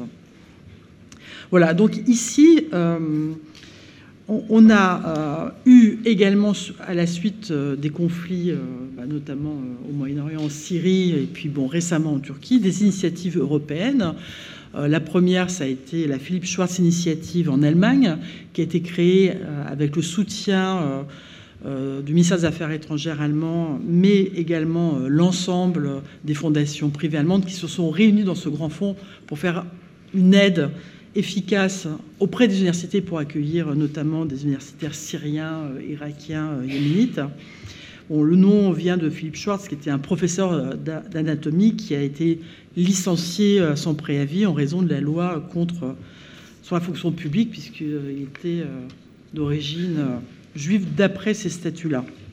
En France, il y a une initiative parallèle qui a été le programme POSE déjà cité, qui est le programme d'accueil en urgence des scientifiques exilés, puisqu'effectivement, faire venir des collègues en urgence sur des postes d'un ou deux ans, en fait, on n'a pas ça dans nos établissements, c'est très difficile. François-Joseph Rougiou, qui est là, le CNRS, a été très actif à ce moment-là, mais on n'a pas ces moyens de, réactivité. Donc ce fonds a été créé pour euh, justement proposer du cofinancement aux établissements pour faire venir des collègues. Et c'est vrai que cette question du temps était très importante, parce que si un fonds Syrie avait été fait à ce moment-là pour les collègues, comme ça avait été fait pour les étudiants, hein, il y a eu beaucoup de bourses pour les étudiants euh, syriens, euh, d'une certaine manière, on n'aurait pas été réactif pour les collectures qui sont arrivées en masse en France. Et au départ, euh, lorsque ce fonds a été créé, euh, il y a beaucoup de, réactions négatives, c'est-à-dire de penser, bah, en fait, pourquoi créer un fonds s'il n'y a pas de demande? Or, s'il n'y a pas de demande, c'est que souvent, on n'a pas les dispositifs pour accueillir les collègues. beaucoup de collègues de Syrie qui étaient francophones allaient à l'étranger trouver des, des moyens euh, temporaires de recherche pour trois ans, à la fois pour sauver leur vie, hein, bien entendu, parce qu'à Palmyre, vous avez vu des exécutions sur site, mais également, pas simplement euh, échapper à la mort physique, mais survivre à la mort académique aussi. Il faut aussi penser à ça, c'est qu'une fois qu'on libère nos collègues de la contrainte euh, physique et de la mort, il faut aussi les aider à continuer à maintenir une insertion dans la recherche, parce que c'est aussi ça la conséquence de la violence d'un État euh, violent ou de groupes euh, terroristes. C'est arrêter aussi la mort, faire une mort intellectuelle. Donc ici, euh, le fait qu'on fasse un programme de cofinancement entre 60 et 80 des postes apparaissait comme une fantaisie. Or, le premier appel a été fait mi-janvier, il y a trois ans maintenant, enfin, en 2017, et la plupart des universités ont répondu présentes. il, y a, eu 50 propositions en moins de 15 jours lors du premier lancement du programme. Aujourd'hui, c'est devenu le premier programme européen d'accueil. Il y a plus de 200 collègues qui ont été invités à venir, 30 n'ont pas pu venir en raison de problèmes de passeport euh, sur place. Et il y a une aide, bien entendu, euh, des affaires étrangères pour mobiliser les postes à l'étranger lorsqu'ils peuvent passer par d'autres territoires. Donc ici, ça veut dire que c'est un problème qui propose de sécuriser l'existence, quel que soit le type de menace. Hein. Ça peut être des menaces aussi euh, en raison d'un sujet qui est, par exemple, quand on travaille sur le genre actuellement au Brésil, on peut être menacé pour ces sujets. Euh, ça peut être sur euh, des risques d'emprisonnement, mais la question du risque, c'est pas une donnée objective. Il y a des classifications. Euh, Gilles disait que j'étais comme d'autres membres de cette salle, membre du comité de parrainage du programme PAUSE. Comment est-ce qu'on évalue un risque? Parce que lorsqu'on travaille sur le temps long, je travaille actuellement sur euh, les universitaires migrants sous contrainte réfugiés en France euh, d'Uruguay. Bon, on voit bien qu'il y a des collègues qui étaient extrêmement à risque, ils n'en avaient pas du tout l'idée. En fait, ils le découvrent par la suite parce qu'il y a une forme, parfois on, a une forme de prévention contre le risque parce qu'on veut continuer à assurer la recherche, à être présent et donc euh, on s'adapte à ce risque par son comportement, on s'assied dans le fond des bus, enfin bon, on a tout un dispositif où on cache le risque parce que sinon on ne peut plus être présent et d'autres euh, collègues qui euh, ont échappé à la mort, euh, notamment en raison du plan Condor et de l'association d'un certain nombre d'États latino-américains, parfois avec l'aide de certaines polices de nos États. Et ensuite, parfois, il y a des collègues qui, qui ont développé des paranoïas pensant être à risque et qui en fait n'ont pas eu d'attaque directe. Mais c'est impossible de savoir ça parce qu'on ne peut pas attendre le moment décisif de savoir ce qui leur arrive. Et comme le propre d'un certain nombre de régimes autoritaires, c'est l'incertitude. Bon bah, parfois, il y, a, effectivement des militants qui ont aussi un engagement politique, donc qui se retrouvent en prison, mais on a, d'autres personnes qui n'ont pas du tout d'engagement politique, qui se retrouvent aussi en prison. Donc comment on peut anticiper cette question du risque? Donc ça, c'est aussi un engagement d'être à l'écoute de nos collègues. Parfois, j'entends dire qu'on ne devrait pas accueillir tel et tel lauréat parce qu'il n'est pas aussi à risque que d'autres. Mais ça, c'est très relatif, c'est ma conclusion d'ailleurs. C'est très relatif parce que euh, comment refuser Vous imaginez, vous refusez l'accueil d'un collègue parce que vous, vous décidez, vous, ici, en France, qu'il n'est pas à risque. Il est, en prison le lendemain, et ce lendemain, il est torturé, puis il décède de, ces tortures, de cette torture. Oui, c'est un, risque très grave. Il vaut mieux considérer qu'on a un programme d'accueil assez large pour accueillir des collègues, comme on fait sur des postes de profs invités en général, parce que justement, ils sont dans des pays où, objectivement, les intellectuels, euh, qu'ils soient journalistes ou universitaires, sont à risque. Hein. il faut, faire acte de générosité, plutôt d'un acte de générosité comme Fariba en a fait le témoignage récemment dans sa lutte avec ses collègues, plutôt que d'être dans une euh, évaluation formelle. C'est très important. Et je vous engage à, poursuite, à poursuivre cet accueil dans vos établissements. Hein, donc, euh, d'ailleurs, si certains ne connaissent pas cet accueil, je suis à disposition pendant la pause et pendant la journée pour vous aider à préparer ce type d'accueil. C'est très important pour ceux qui sont dans ces pays comme ceux qui sont en France, parce que eux continuent à se mobiliser aussi pour nos collègues.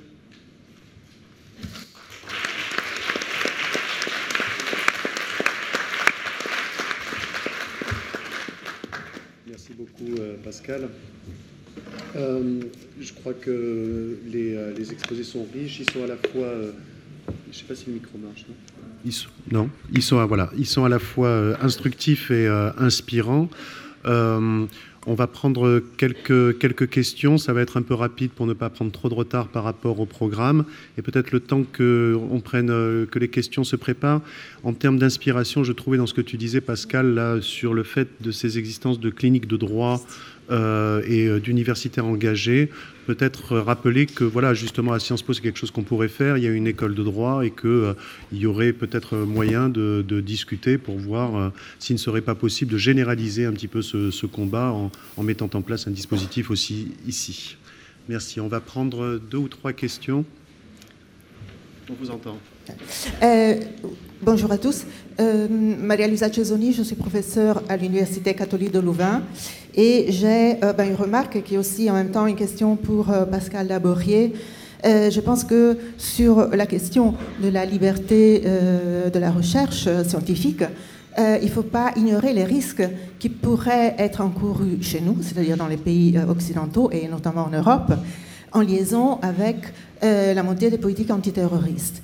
Et je pense que ça fait un lien euh, évident avec la question euh, des, accusations d'atteinte à la sécurité de l'État hein, qu'on porte à l'égard de Fariba et de Roland.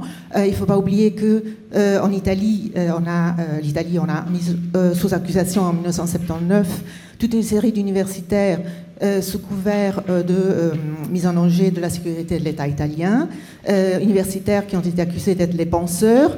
Euh, du terrorisme des Brigades Rouges notamment, alors qu'ils n'avaient pas de lien avec, euh, en raison de leurs écrits scientifiques, et dont une partie ont trouvé précisément, euh, ils ont été accueillis en France, qui a considéré qu'il n'y avait aucune preuve de ces accusations. Et en 2008, me semble-t-il, l'Allemagne a arrêté deux chercheurs pour des raisons similaires en soutenant que euh, leurs écrits scientifiques avaient inspiré euh, des euh, activistes considérés comme terroristes. Et donc, je pense qu'il y a une attention plus générale à porter à la question de, quel, quel, soutien peut-on apporter, y compris dans nos pays. Qu'en pensez-vous? Merci. Merci Eberhard Kinley du CERI.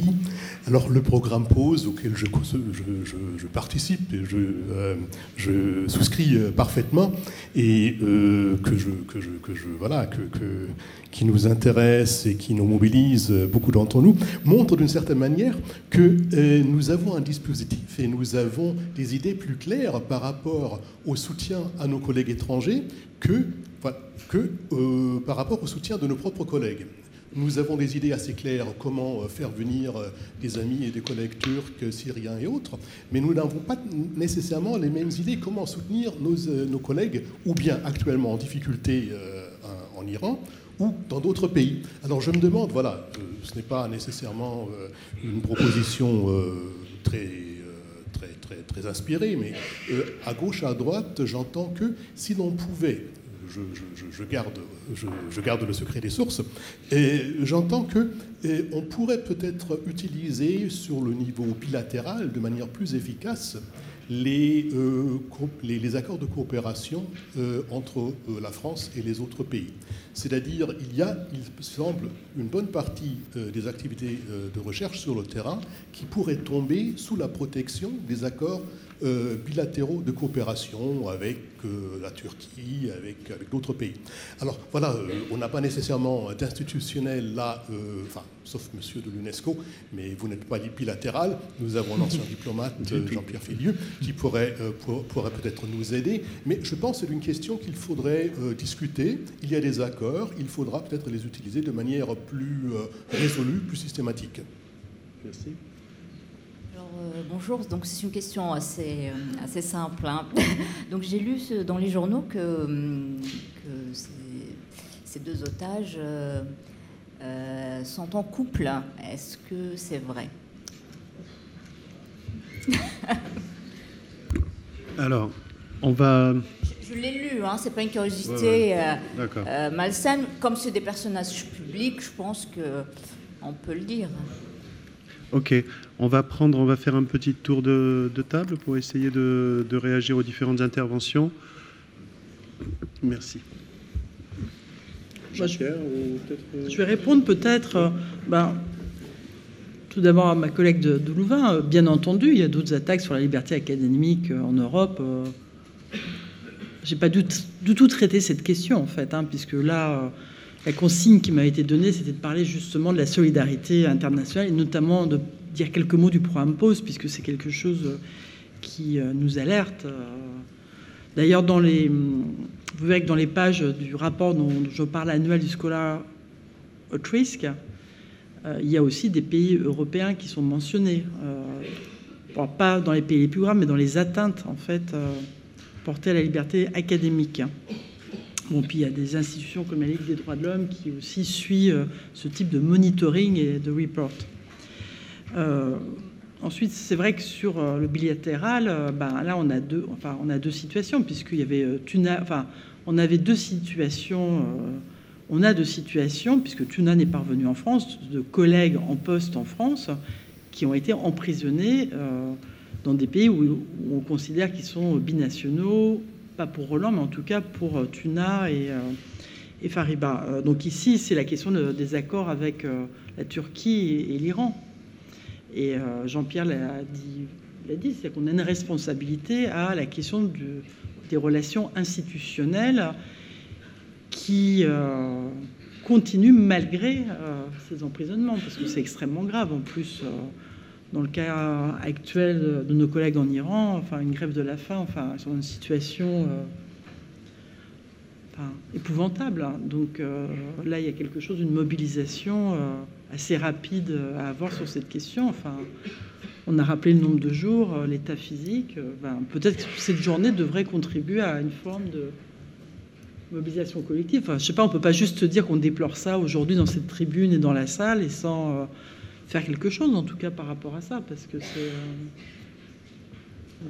Oui, je, ne peux évidemment que, m'inscrire dans le droit fil de ce qui vient d'être rappelé par Pascal Laborier. Ce sont des rappel. Hein, donc là, on peut continuer à se cogner la tête contre le mur. Euh, le mur, il sera toujours là. Comment peut-on décemment continuer une coopération de type académique dans un pays où deux de nos collègues sont détenus arbitrairement On peut tourner autour du pot 107 ans je crois que euh, une réponse claire et déjà très très très tardive s'impose. Rupture, ah rupture, voilà, c'est bien rupture, ça fait ça fait repoussoir. Parfois j'ai aussi entendu boycott, alors ça fait encore mieux repoussoir. Nous on dit suspension. Vous nous avez pris deux des nôtres, nous suspendons. Nous gelons, si gèle, peut passer mieux sémantiquement que suspension. Rien ne peut être normal tant que ce scandale continue.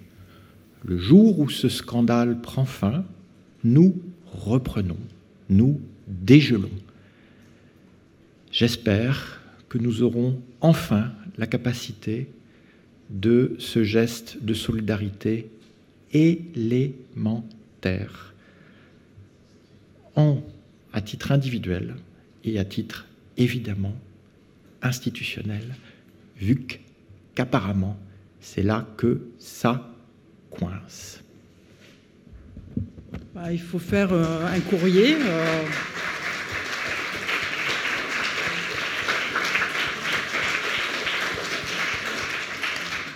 Il faut faire un texte aujourd'hui et l'envoyer à nos ministères pour demander à être reçu, demander officiellement cette suspension, parce qu'ils ne nous entendent pas là. Et là, on est nombreux dans cette salle, donc faisons un texte, portons cette lettre de demande euh, en ce jour et, et, et demander euh, peut-être les responsables du laboratoire ou euh, de Sciences Po à être reçus, ou du comité à être reçus sur cette question et demander, bah, par exemple, à la ministre de l'Enseignement supérieur. Voilà, faisons-le, faisons-le.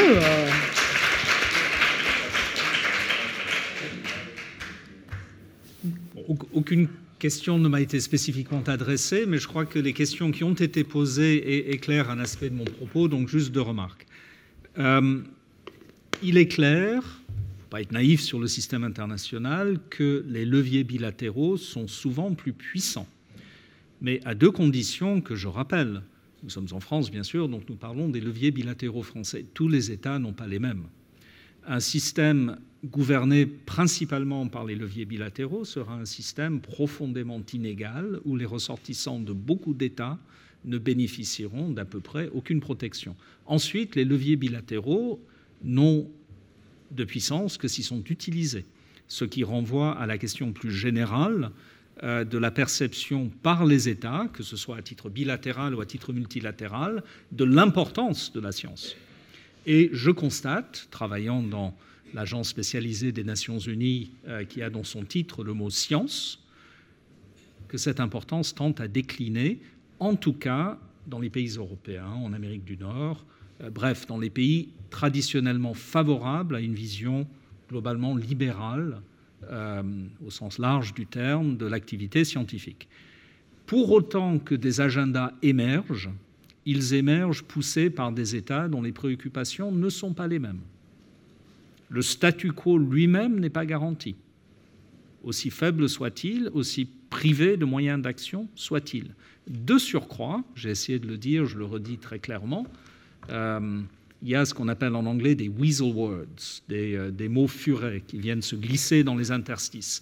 Les deux mots furets, je sais, weasel, c'est pas furet, mais c'est pas grave. Euh, voilà, ça sonne bizarre avec fouine. Euh, euh, ces, ces, mots qui viennent polluer le débat parce qu'ils font faussement consensus dans un sens qui ne va pas aller dans le sens de la protection des métiers scientifiques euh, comme des métiers dignes de respect et nécessitant un statut protecteur de leur spécificité sont ouverture, responsabilité. Au risque de paraître un peu solennel et lourd, faites attention à la manière par laquelle l'adhésion à ces deux valeurs, à première vue incontestable, crée les conditions dans lesquelles, en tout cas dans le débat multilatéral, le statut du chercheur va être dégradé au profit du consommateur de science et au profit de celui qui édictera les normes à partir duquel on jugera tel ou tel comportement irresponsable. Ne négligez pas cette arène simplement parce qu'elle est un peu poussiéreuse, parce qu'elle manque de moyens d'action et parce qu'elle apparaît parfois un petit peu secondaire par rapport aux vrais enjeux du monde. C'est dans le dos de ceux qui n'y prêtent pas attention que se trament souvent euh, les, euh, les mécanismes par lesquels le statu quo est dégradé. Bonjour, Didier Lamers. Euh, je voudrais simplement savoir, s'il vous plaît, quelqu'un, intervenant, parlait tout à l'heure de viviers de scientifiques retenus en Iran. Combien sont-ils à peu près et quelle est leur nationalité, s'il vous plaît? Merci. Jean-Pierre? Oui, alors là, j'avoue que je peux me tourner lâchement vers Jean-François Bayard qui euh, se livre à la comptabilité euh, très déprimante euh, du nombre de personnes dans ce vivier. Ils sont de l'ordre d'une quinzaine, si je ne me trompe, étant entendu que là aussi, hein, l'arbitraire prévalent fait que nous ne pouvons énoncer que des approximations. Jean-François. Oui, en effet, parce que ça va et ça vient. Euh, et par ailleurs, euh, il faut en être conscient, euh, tous les cas ne sont pas connus. ou tous les cas ne sont pas divulgués pour faciliter des négociations. Et c'est d'ailleurs une position que nous avons assumée en ce qui concerne, dans un premier temps, Fariba et Roland. Euh, puisque nous avons su euh, euh, le 25 juin qu'ils avaient disparu en Iran. Nous avons eu le 30 juin la confirmation qu'ils avaient été arrêtés. et la divulgation de la nouvelle de l'arrestation de Fariba n'a été rendue publique le le 15 juillet. Donc nous-mêmes, pendant 15 jours, nous avons dissimulé l'arrestation euh, de euh, ses deux collègues euh, et le nom de Roland Marshall a été n'a pas été divulgué jusqu'à la mi-octobre, si mes souvenirs sont bons, alors que nous le savions. Et je tiens d'ailleurs à, rendre hommage à un certain nombre de journalistes qui le savaient et qui ont tenu leur langue et leur stylo, euh, ce qui est assez remarquable de la part d'un journaliste.